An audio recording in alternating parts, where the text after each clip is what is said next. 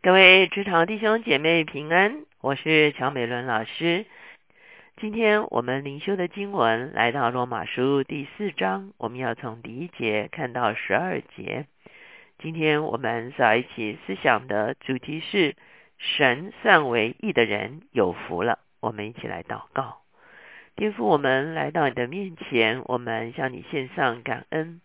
这我们承认是罪，使我们与你隔绝。可是我们也看见，在你的心意中间，只要你渴望能够挽回我们，你渴望能够将祝福重新赏赐在我们的生命里面，你渴望让我们在你的面前有一个称义的地位。主要因此，你为我们预备了救恩。主要我们能够得着救恩的关键就是信心。主要不但是一个相信救恩的信心。也是一个在救恩的过程中间对你更加的认识，因为越认识你，越能够信靠你的真实信心。主要求你在这样子的一个季节的里面，万物复苏，主要你叫我们的信心也活泼过来。主我们谢谢你垂听我们的祷告，靠耶稣的名，阿门。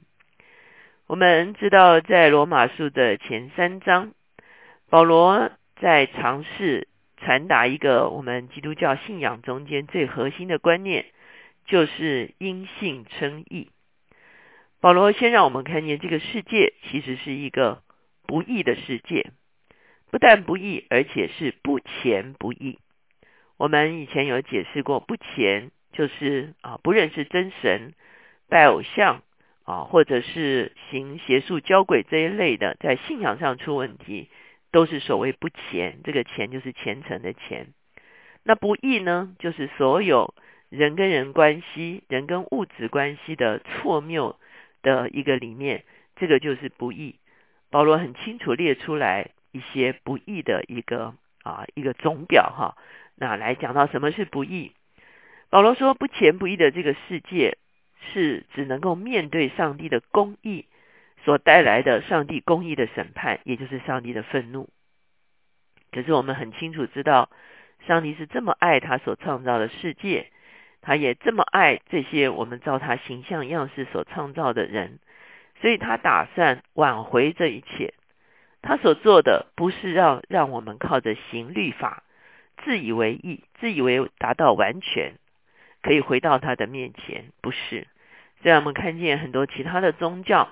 都是自我修炼、自我提升，好像可以达到某一个境界，啊，觉得自己就 OK 了、合格了。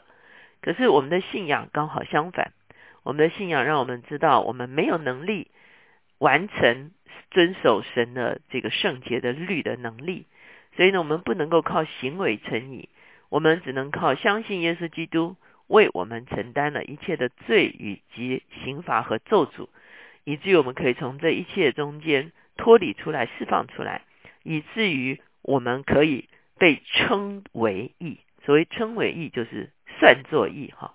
本来是不义的，可是算我们为义。为什么呢？因为耶稣已经受了刑罚。保罗说，不仅仅是犹太人必须不靠律法称义，要靠信心称义。外邦人同样，外邦人也是靠着信心，信耶稣所做成的救恩。就在上帝的面前被称为义。他说：“这就是上帝的公义，这就是上帝的救恩，这就是上帝的作为。”那么在讲完这一切之后，保罗就要找一个例子，而这个例子呢，既可以来解释以色列人也必须凭着信心称义，而不是凭着律法或者是割礼。另外一方面呢，外邦人也同样是要靠着信心称义。他选择是谁呢？就是亚伯拉罕。为什么呢？因为亚伯拉罕就是割礼的开始，亚伯拉罕就是他整个以色列民族与神建立关系的开始。同时，亚伯拉罕也是万族的蒙福的源头，所以亚伯拉罕是一个非常具标志性的人物。那保罗的意思，那我们来看看亚伯拉罕称义在上帝的面前是凭着什么呢？第四章，我们开始看经文。如此说来，我们的祖宗亚伯拉罕凭着肉体得了什么呢？倘若亚伯拉罕是因行为称义，就有可夸的；只是在神面前并无可夸。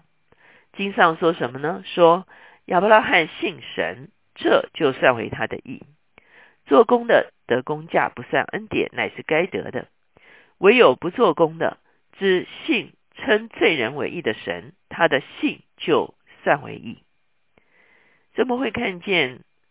哦，保罗把亚伯拉罕找出来，就要谈谈亚伯拉罕凭什么称义呢？亚伯拉罕是因为行为称义吗？不是。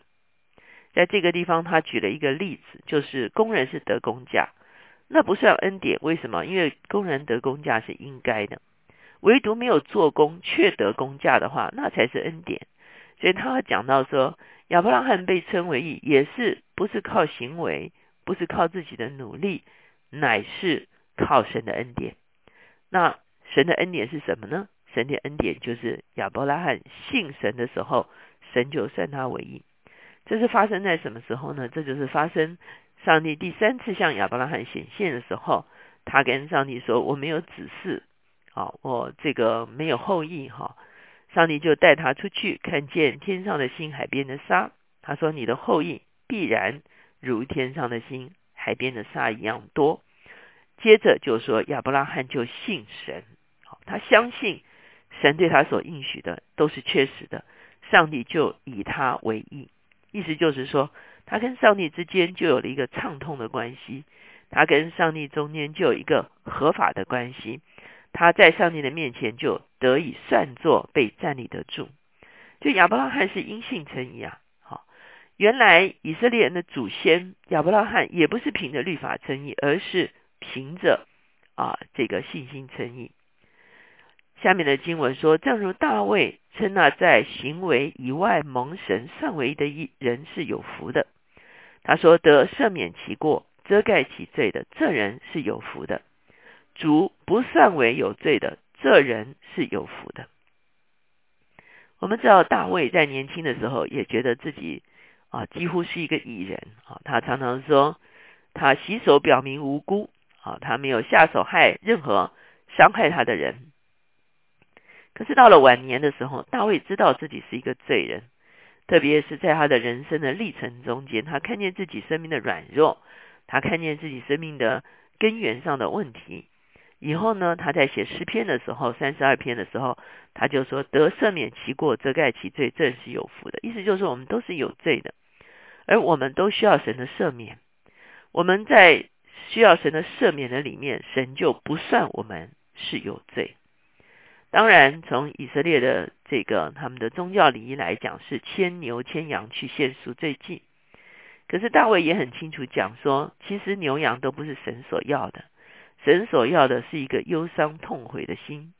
忧伤痛悔的心，是因为知道自己是罪人，因此回转在神的面前，神就约纳了这颗忧伤痛悔的心，当做祭物的时候，神就算这个人是没有罪的。所以我们会看见大卫也很清楚知道，不是靠着行为称义，乃是靠着神的恩典来来称义。哈，第九节，如此看来，这福是单加给那受割礼的人吗？不也是加给那未受割礼的人吗？因我们说亚伯拉罕的信就算为他的义，是怎么算的呢？是在他受割礼的时候呢？是在他未受割礼的时候呢？不是在受割礼的时候，乃是在未受割礼的时候，并且他受了割礼的记号，做他未受割礼的时候因信称义的印证，叫他做一切未受割礼而信之人的父，使他们也算为义。哇哦！我们看见保罗刚才说，亚伯拉罕不是靠着行为，不是靠到遵行律法称义。事实上，亚伯拉罕当时候神的律法还没有颁布。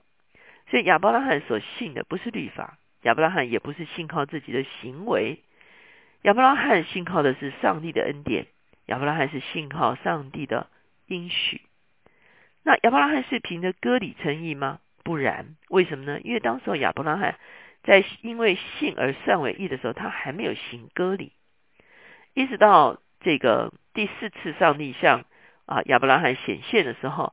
他才让亚伯拉罕和全家的男丁一起行割礼，所以保罗在这个地方说的很清楚，割礼只是一个记号。割礼是什么记号呢？是信心的记号。意思说，因为先有信心，以后才有割礼，割礼只是印证亚伯拉罕有信心而已。所以我们会看见亚伯拉罕不但不是凭着律法称义，他也不是凭着割礼称义。我们知道保罗论述这个其实是要针对犹太人，因为犹太人他们倾向靠着律法称义，或者是靠着他们的割礼，就是他们的血统来称义。他们是亚伯拉罕的肉身的子孙来称义。保罗把这两个都证实是不管用的，所以因此，无论是犹太人，无论是外邦人，既然亚伯拉罕是在未受割礼的时候就被称为义，所以我们这些外邦人，即便没有受割礼，我们也仍然可以像亚伯拉罕一样，因着信而算为义。十二节又做受割礼之人的父，就是那些不但受割礼。并且按我们祖宗亚伯拉罕未受割礼而信之踪迹去行的，所以我们会看见亚伯拉罕就成了一个根源，他成了信心之父，他成为信心之父，他不仅仅是犹太人的父亲祖先，同时他也是我们外邦人的信心的父亲，不再是因为血统，无论外邦人，无论犹太人都因为信心而成了。亚伯拉罕的真子孙是什么样的子孙呢？就是信心的子孙。因此，今天我们看见回头看我们的信仰，我们真的是非常欢喜快乐。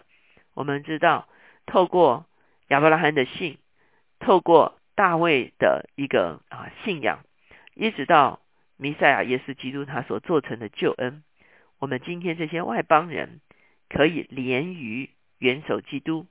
是因为我们凭着信心，成为一个以信心来承受永生的人。我们一起来祷告。现在绝书，我们向你献上感恩，让我们深深知道，让我们不能凭着行为称义，我们不能凭着守律法称义，我们也不能凭着宗教遗文来称义。虽然第一世纪的犹太人，他们渴望。凭着他们亚伯拉罕的子孙的血统来称义，或者是他们遵行律法来称义，可是是吧？保罗已经证明这两条路都行不通，因此今天我们这些外邦基督徒，我们同样也不走这些啊走不通的道路。我们知道，我们来到你的面前，我们单单因着相信你做成的救恩，我们被称为义，就让我们。谦卑在你的面前，让我们深深相信，这是一个白白的恩典。谢谢主垂听我们的祷告，靠耶稣的名，阿门。所以，我们看见圣经常常告诉我们说，没有可夸的，要可夸口，只能指着主夸口，因为一切救恩的工作都是主自己做成的。